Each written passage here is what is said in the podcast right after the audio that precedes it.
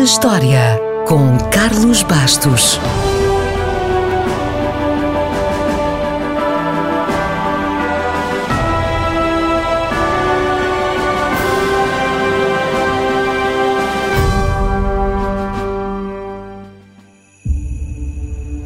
Foi a 6 de janeiro de 353 que o nascimento de Jesus foi celebrado pela última vez pelos cristãos católicos nesta data. No ano seguinte, o Natal passou a ser celebrado a 25 de dezembro, no solstício de inverno. Os cristãos ortodoxos continuam a celebrar o Natal a 6 de janeiro e, curiosamente, continuam a dizer que o celebram a 25 de dezembro. O que é verdade, no calendário juliano, mas nós utilizamos o calendário gregoriano. Portanto, para nós, de acordo com o calendário gregoriano, o Natal é celebrado a 25 de dezembro e o dia 6 de janeiro passou a ser o Dia de Reis. Esta celebração está associada à tradição natalícia que diz que Reis Magos do Oriente visitaram o Menino Jesus na noite de 5 para 6 de janeiro, depois de serem guiados por uma estrela. Não há certeza do número exato de reis que vieram adorar o menino, mas convencionou-se que eram três.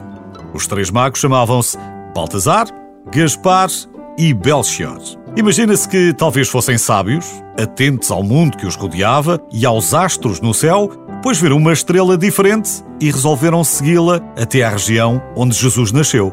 Porém, pararam no palácio do cruel rei Herodes em Jerusalém. Herodes ficou alarmado com o nascimento de um novo rei, sentiu-se ameaçado e pediu aos magos que, se encontrassem o tal menino, falassem com ele pois ele iria adorá-lo também, embora as suas intenções fossem outras, como bem sabemos. E os magos também, por isso não voltaram a falar com Herodes. Com este desvio, a distância percorrida foi maior e assim a tradição diz-nos que os reis magos só chegaram ao pé de Maria, de José e de Jesus no dia 6 de janeiro. Os magos ofereceram então três presentes ao menino Jesus: ouro, incenso e mirra. A oferta dos presentes começou aí. Mas estes presentes carregavam todo um simbolismo. Ofereceram-lhe ouro, porque simboliza a realeza e era um presente para reis, mas também pode ter sido uma ajuda preciosa para custear a futura fuga da família para o Egito, quando Herodes mandou matar todos os meninos até aos dois anos em Belém.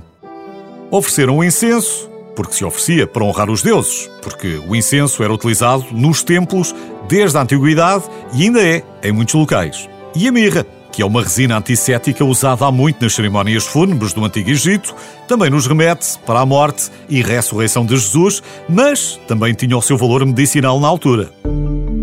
Dia 6 de janeiro é então o Dia de Reis e a tradição manda que neste dia a família se volta a reunir, marcando assim o fim dos festejos de Natal.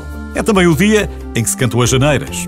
E no dia seguinte, ao Dia de Reis, as famílias começam a retirar os efeitos de Natal com que decoraram as suas casas. Bom dia de Reis!